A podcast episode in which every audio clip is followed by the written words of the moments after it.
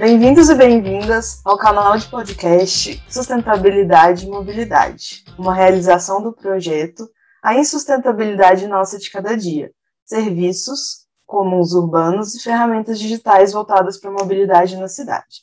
Esse projeto ele é desenvolvido na Escola de Artes, Ciências e Humanidades, a nossa famosa EASH, da Universidade de São Paulo, com professores e estudantes dos cursos de Gestão Ambiental, Gestão de Políticas Públicas e Sistemas de Informação. Também temos a participação de uma pós-doutoranda do Programa de Pós-Graduação em Sustentabilidade e uma professora do curso de Engenharia Ambiental da USP. O projeto é apoiado pelo Programa Aprender na Comunidade da PRG USP. O canal tem como objetivo de compartilhar informações sobre os resultados do projeto e estimular processos de ensino-aprendizagem inovadores, estreitando as relações entre comunidade e universidade. Eu sou Ana Carolina Teixeira, pós-doutoranda no Instituto de Energia e Ambiente, professora na Escola Politécnica da USP, e integro esse grupo interdisciplinar que realiza o projeto. No episódio de hoje, vamos conversar um pouquinho sobre mobilidade urbana, conceito base utilizado no desenvolvimento do nosso projeto. Você já parou para pensar em como isso afeta a nossa vida? Para podermos discutir um pouco mais sobre o assunto, contamos com a participação hoje aqui conosco da Ludmila, o Caio e o Paulo, que são estudantes da EASH.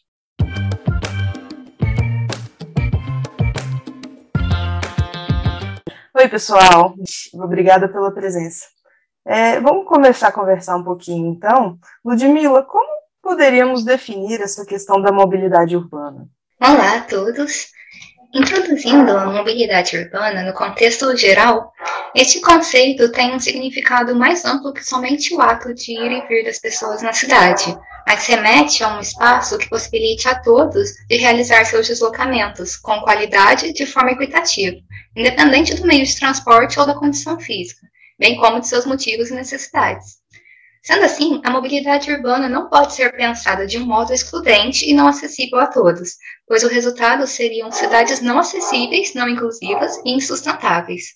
Portanto, a mobilidade urbana está diretamente relacionada ao conceito de acessibilidade, e este entendimento é importante ao se tratar de todos os tipos de mobilidade, por modos motorizados coletivos ou individuais, e também por modos não motorizados, aos quais se inclui a mobilidade ativa, sobretudo mobilidade a pé e por bicicletas. Ah, beleza, Ludmila. Mas então me explica uma coisa: essa questão da mobilidade urbana é um tema bem mais abrangente, não trata apenas do transporte utilizado, certo? Exato, Ana. A mobilidade urbana compreende tanto os aspectos físicos de infraestrutura viária necessários para a realização dos deslocamentos, quanto os sistemas e os modos de transporte envolvidos. E é impressionante, né? Como que a gente sente na pele essas questões, mas muitas vezes a gente nem para para poder pensar nesse conceito tão abrangente. Além disso, também tem o tempo de deslocamento, que acaba influenciando na vida das pessoas. É, Paulo, você conseguiria falar para nós um pouquinho sobre essa questão do tempo de deslocamento? Com certeza. Muitas vezes no nosso dia a dia, talvez sem percebermos ou mesmo acharmos normal, mas em grandes cidades, como aqui em São Paulo, organizamos nossos horários e compromissos com base nas dificuldades de mobilidade. A fluidez do trânsito é o que determina quando voltamos para casa após o trabalho, qual vai ser a agenda do nosso lazer, e quando digo isso, proponho que lembremos quantas vezes optamos por ficar em casa pelo fato de não nos sujeitarmos à agonia e o estresse no trânsito. Segundo a CET, a velocidade média do trânsito em São Paulo, em horários de pico, é de 10 km por hora. Como consequência, a qualidade das nossas vidas fica seriamente comprometida por vários fatores, como perda de horas de sono, ganho de peso, reduzimos o tempo do nosso convívio social, aumentamos o nosso nível de estresse e tem o problema da poluição atmosférica, a queima de combustíveis fósseis, responsável pela emissão de poluentes, causa doenças respiratórias e cardiovasculares. Realmente, são muitas questões que a gente precisa levar em consideração, né? Mas pensando nisso tudo, o que seria então a mobilidade urbana sustentável? Então, sobre o enfoque da sustentabilidade, há algumas particularidades. A mobilidade urbana sustentável prioriza o deslocamento das pessoas e não dos veículos. Considerando de modo especial os pedestres que venham a possuir mobilidade reduzida, pessoas com deficiência e públicos mais vulneráveis, como pessoas idosas, mulheres e crianças. A mobilidade urbana sustentável combina os modos de deslocamento ativo, a pé e por bicicleta, com o transporte público coletivo, o que contribui, inclusive, na redução da poluição atmosférica. Inclusive, falando sobre isso, Caio, você conseguiria comentar esse papel da mobilidade urbana sustentável, tanto na minimização quanto na mitigação de impactos negativos ligados à mobilidade urbana?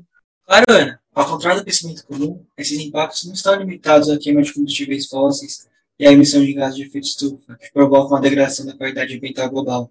Como Paulo já mencionou anteriormente, os efeitos da poluição do ar podem ser percebidos local diretamente na saúde humana, por meio do aumento das taxas de internações por doenças respiratórias, uma vez que alguns poluentes, como é o caso do material particulado, são capazes de penetrar mecanismos naturais de defesa dos pulmões.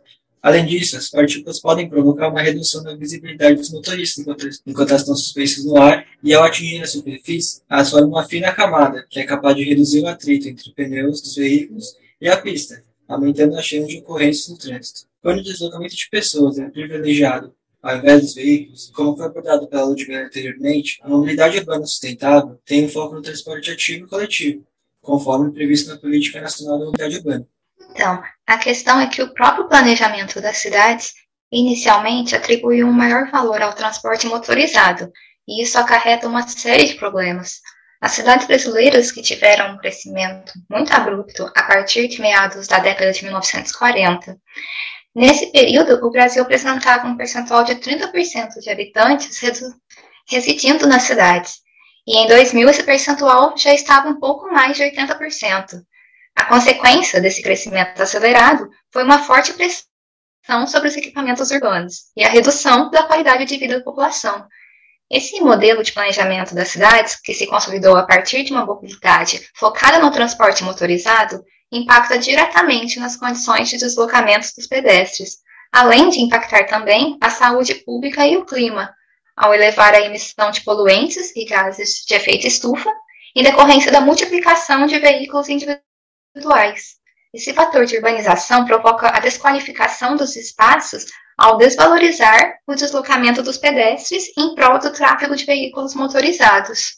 Mas em relação a isso, já está acontecendo a introdução de um pensamento contrário a esse modelo de planejamento com a mobilidade ativa, certo? Sim, é insustentável e um pouco e pouco inclusivo o modelo das cidades planejadas para os carros. E a mobilidade é essencial à saúde das cidades, sobretudo a mobilidade urbana sustentável.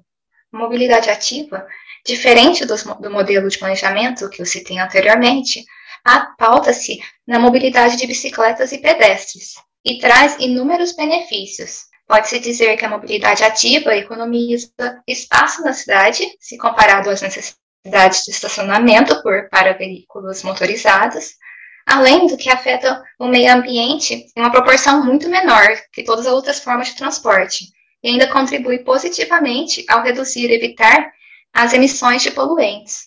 Bom, Concluindo, a mensagem que podemos deixar aqui é que precisamos de cidades em que o espaço do pedestre seja determinante. Os modelos, os modos leves de deslocamento, como a bicicleta, precisam ser favorecidos, e o transporte público precisa ser de qualidade, de modo a oferecer assim confiabilidade, segurança, conforto e dignidade à população urbana. E aqui fica evidente a importância da mobilidade urbana sustentável. Muito bacana, pessoal. Caio, Ludmila e Paulo, muito obrigada pela participação de vocês nesse podcast e por toda a dedicação que vocês têm dado ao nosso projeto. Acredito que tenha sido, tem sido muito bacana para vocês, para nós, essa troca de conhecimento é sempre muito importante. Espero que o pessoal que está com, com a gente aqui escutando tenha aproveitado tanto quanto eu esse papo.